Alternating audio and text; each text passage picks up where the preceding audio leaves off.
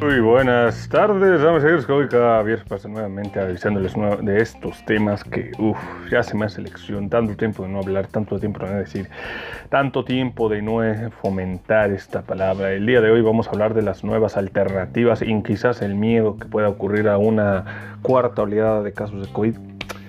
La reactivación económica eh, es un tema importante, para no decir que no es tan llamativo.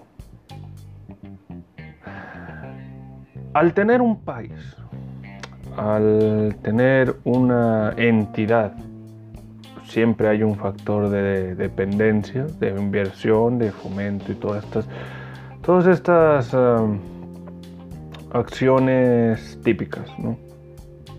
Podríamos pensar que es una cuestión importante el hecho de tener planificaciones adecuadas y esto nos dará un mayor beneficio, ¿verdad? Como quien dice, preparar el arroz para eh, el maíz para el invierno. Pero vivimos en una situación que no es tan fácil de prevenir. En los últimos meses la gente ha consumido mucha, muchas opiniones de atención ¿Qué significa esto? Queremos salir, no aguanto el encierro, queremos reactivar la economía, queremos esto, que el queremos. Y eso genera una demanda, una demanda alta. Como dicen por ahí, el, César, lo que es del César. Pero como diría Poncio Pilatos, yo me lavo las manos. ¿Ustedes quieren fiesta? Se les da fiesta. Pero no pidan hospitales. Pero no pidan adecuaciones a la salud, porque al fin y al cabo ustedes van a esas derramas a justificación de problemáticas. ¿Qué quiere decir todo esto? Se ha reportado en Francia que se ha encontrado una cuarta variante del caso COVID. Se teme que este llegue a México en los próximos meses. Además, de que hay una campaña de vacunar a los más jóvenes, 15 y 17 años. ¿Por qué? ¿Para qué? ¿Con qué fin? No es malo decir vamos a vacunar a Aurelio, vamos a vacunar a Benito, vamos a vacunar a José, a Lupita, no es malo. Lo que es de sospechar es quizás la intencionalidad de decir vas a vacunar a alguien con pánico en lugar de vacunarlo con certeza de que va a funcionar. Pero ¿por qué tener estos miedos? ¿Por qué tener esta desconfianza? Lo que cualquier persona en su sano juicio podría decir es muy bueno, es algo bueno. Pero ¿por qué no está autorizado por una área de salud internacional? ¿Por qué se puede pensar o puede creerse vagamente que no es una cuestión muy adecuada ir a presión o incluso ir a ciegas porque desafortunadamente hay muchas cuestiones que están afectando. Vamos a ponerlo de este otro ejemplo. Se pueden reactivar la economía si se le invierte, pero desafortunadamente en ciertos países la inversión, la innovación y los conceptos no son bien vistos. Es decir, tienes a gente que tiene experiencia, que tiene sabiduría, que tiene edad. Y tienes gente que tiene edad, tiene sabiduría, pero tiene un modelo muy impráctico. Ya lo decía Bruce Lee, sé como las corrientes del agua, se moldéate, transfórmate, pero siempre fluye. Porque es el agua la capaz de romper piedras, destruir formas y tierras, y a su vez es la que más paz tiene, porque está inmóvil y toma la forma en la que entre. Pero la diferencia es no somos agua, somos una corriente de personas que no está muy de acuerdo en eso de que Pepito o Juanita hayan perdido quizás oportunidad de estudiar, aprender, pero también qué hay de los maestros ¿Qué hay de la educación de aquellos que se supone han fomentado actividades no usando tecnología? Es decir, hay maestros y maestras que quizás tengan la chance de pagar una computadora de 2.000, 5.000 pesos, que es un precio muy módico. Pero también hay maestros que de plano les vale pepino no querer enseñar a sus alumnos. Es decir, ¿para qué voy a ir a enseñar a los alumnos? Al fin y al cabo, ¿qué? Entonces, ¿cómo fomentas una educación? ¿Cómo no integrarse a las redes sociales, a las alternativas actuales puede ser tan eh, perjudicial, perjudicial a sus vidas? Porque se está haciendo esto, ¿no?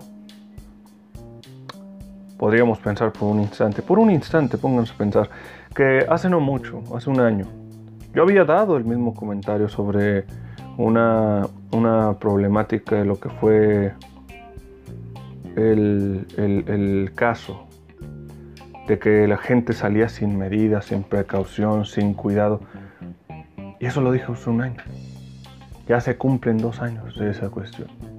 Y la gente no comprende. La gente va atentándole. Y lo dicen los más ancianos, solamente los que son tontos están destinados a perder más que la vida. Porque es como decir, si tú ya sabes leer y escribir y aún así te arriesgas al peligro innecesario, no justificable, innecesario, ¿qué puedes decir al respecto? ¿No sabías? ¿No lo intenté? ¿O qué? Voy a ponerlo de otra manera. Una casa de cultura, una institución que fomenta actividades de pensamiento y reflexión mediante disciplinas creativas, puede fomentar un año, vénganse a bailar, a los niños no les va a pasar nada, pero los está sobreexponiendo, ¿no? Quieres fomentar una cultura para que la gente vaya, pero también un riesgo para que esto afecte la salud de los niños o personas que están a tu cargo. Entonces, ¿Dónde está la ignorancia? No lo está, porque una, una persona ignorante podría comprender, podría comprender que su vida estuvo regida de trabajo y no tuvo el tiempo de leer, pero eso le dio la idea de observar y aprender. Ahora bien, dicha institución otra vez tiene esa cuestión de encontrar dinero, pero también cómo genera una una idea de atención de inversión e intereses, ¿no?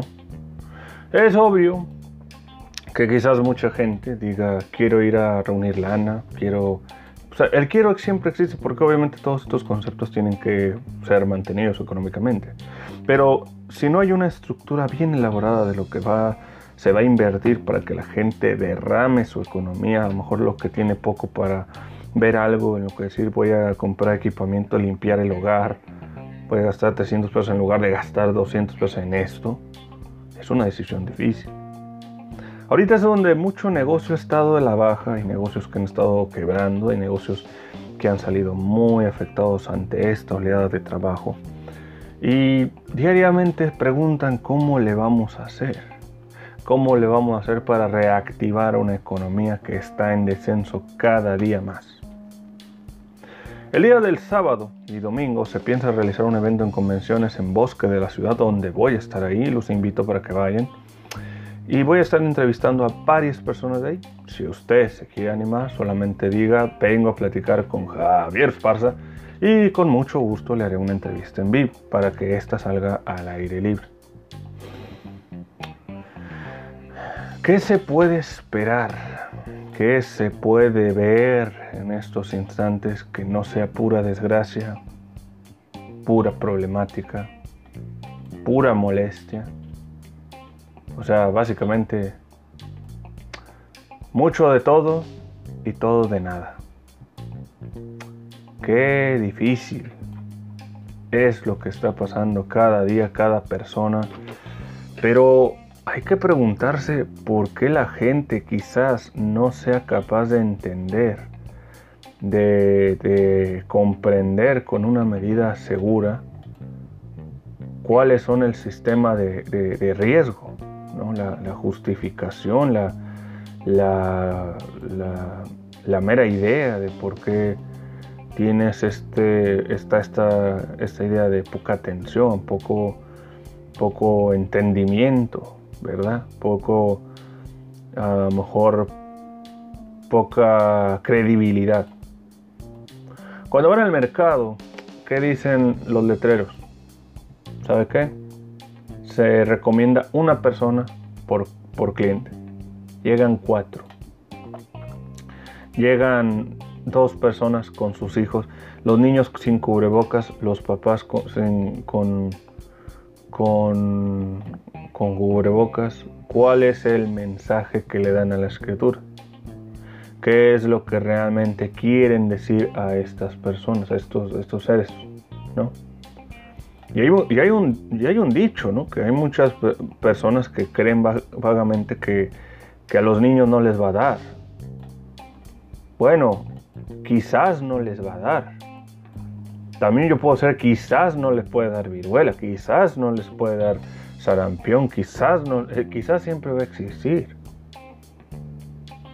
Pero también está el hecho de la, de la sobreexposición que hablé la otra vez en este podcast, que creo que mucha gente ha olvidado, ¿no? Es como decir, cuando a una persona le da gripe y este sobrevive, le da bien, o sea, se recupera. Pero cuando no se recupera, esta gripe deteriora su sistema de defensas y lo hace muy susceptible a cosas feas. ¿no?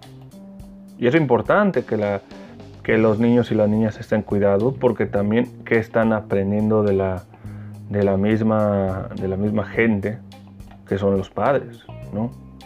A lo mejor hay personas que vagamente van con la idea de que no va a ocurrir nada porque, no, porque están tomando medidas. Ok, lo que es importante. Pero hay que también recalcar que los hospitales están al 40% de su capacidad y no hay una idea de una cuestión de adecuar estas, de estas situaciones. Anteriormente, cuando ocurrieron los primeros casos en Mexicali, la gente empezó a tomar una actitud más eh, preventoria, previsible, y hubo cuidados. Pero últimamente ya no hay esos cuidados. Hay gente que está en un afán de abrir, de reunirse, de conglomerarse y así peligrar a otros. ¿no? Lo he vivido, señores, dame que voy a compartir esa experiencia, lo he vivido, ¿verdad? Lo he vivido porque hay veces en las que uno va, su servilleta va a la tienda y hay gente que no toma medidas, no es culpa del, negocio, porque ahí dice, mantenga su sana distancia. El negocio está tomando eh, la, idea, ¿verdad? De, poner señalamientos de seguridad y la misma de ahí no hace nada al respecto. ¿De quién va a ser la culpa? Si no te tomas las medidas, si no, si no tomas eh, quizás lo... Si no tomas eh, la responsabilidad de las, de las cuestiones, ¿qué puedo decir? ¿De quién va a ser la culpa? La gente quizás esté en un momento en el que piense a dónde va a llegar la humanidad. Porque dejen ustedes de que se enferme pulanito perenganito. Lamentablemente hay gente que ha sufrido pérdida de seres amados. Hay gente que lo ha visto en propia mano. Hay gente que se ha recuperado y todavía dicen no es igual. Me enfermé, me sentí del, del nabo, sentí que me moría, pero ahí sigo. ¿No? Pero, pero ahí sigo en qué sentido Viste la luz y no te quedaste ciego. O viste la luz, aprendiste y ahora sí a, seguir, a seguir el camino. ¿Qué ocurrirá? ¿Qué pasará? ¿O qué se supone que se vaya a suceder? ¿Cuáles creen ustedes que vaya a ser el siguiente panorama para el ser humano actualmente? ¿No? Cada vez es más irónico y lo digo así, más irónico. Más irónico que la gente quiera estar bien en salud, que quiera sentirse bien, que quiera fomentarse bien. Porque hay gente que dice, quiero vacunar a mis niños, porque el pánico los guía, porque los, lo que es el miedo, el terror, la histeria los domina. Ay, quiero que Pepito vaya a la escuela. Ok, quizás para gente es un tanto incómodo cuidar a los niños. Pero es la responsabilidad de los padres cuidar a los hijos cuando son niños. Ahora bien, si tú como padre o madre pones un mal ejemplo a los niños, le dices, mira, antes de comer se lavan las verduras, se lavan las manos y se sienta y se limpia muy bien con agua y jabón. Pero si ahora la gente quiere vacunar a sus hijos e hijas, siendo de que sean vacunas que tal vez no en cuestión no es la mejor opción, porque pueden también generar una reacción alérgica, ¿no? Y ustedes preguntarán, ¿por qué una reacción alérgica? Oiga, pues, pero, pero yo quiero vacunar a mis hijos para que vayan a la escuela. Ok. ¿Cuántas veces estos niños y niñas, ustedes los han visto, han estado afuera de las casas, en otros lugares, no en sus casas, sobreexponiéndose de lo que podría denominarse como virus ajenos, ¿no? Una sobreexposición es una, exposición prolongada, la cual puede ser un tanto dañina en un entorno tóxico, ¿no? Entonces, aquí lo que ocurre es que a la gente le van a inyectar una vacuna para reducir el contagio, pero a su vez, bajo qué ritmo de contagio o exposición estás o has estado expuesto a los niños. Los niños no tienen el mismo síntoma de defensa que un adulto, porque el adulto empieza a generar otro tipo de esquema químico. Ahora bien, el detalle aquí es qué tipo de reacciones pueden obtener los niños, lo que eso lo haría más peligroso. ¿Por qué peligroso? Muy bien. Lo haría peligroso porque al tener estas exposiciones prolongadas, haría que su sistema de vida tuviera muchas reacciones negativas. Muchos padres y madres dirían, es que murió mi niño, que ojalá no pase, pero hay que tener eso como en cuenta, debido a de que hay un gran índice de otros factores que puede deteriorar la salud de los pequeños. Y esto puede seguir ocurriendo si no se toma una medida más adecuada. ¿Cuál sería esa medida adecuada? Tratar de comer bien, tratar de hacer ejercicios de cardiovasculares, porque también puede entrar un factor eh, de salud. ¿no? A lo mejor en lugar de darle soda, denle agua de fruta natural o incluso naranjas, frutas. Y eso empezaría a alimentar vitaminas y minerales que el cuerpo necesita más, sobre todo si son cuerpos en desarrollo. Para toda la gente es importante que haya un chequeo médico constante con los doctores. Obviamente los hospitales están en una situación difícil porque tampoco hay un gran apoyo hacia ellos. Recordemos que hace un año, precisamente, eh, cuando ocurrió la pandemia, la gente estaba apoyando a la gente, decía a los médicos, no, no, no, que el médico, los héroes, todo. Pero después, ¿qué pasó, señores? Todo el esfuerzo del personal médico, todas las acciones, todas las advertencias que le dijeron a las personas no salgas, toma cubrebocas, se han encontrado en la calle. Cubrebocas tirados, cubrebocas en alcantarillas, cubrebocas en la basura. Y gente que usa el cubrebocas de la manera errónea. Digo yo, ¿qué es lo que buscan? Quizás la idea de que mientras no me afecte.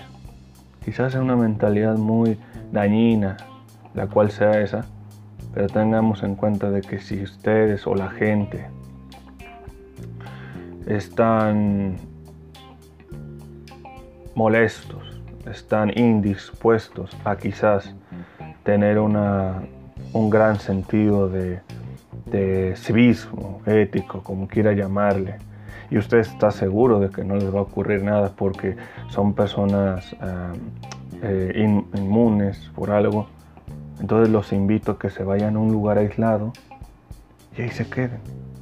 No. Porque probablemente hay mucha gente que no opine igual que ustedes porque por una pueden pagarla todos. Y cuando lo paguen todos, créanme señores, como las películas del, del sobrevivientes, sacrificamos 10 para salvar a mil. ¿No?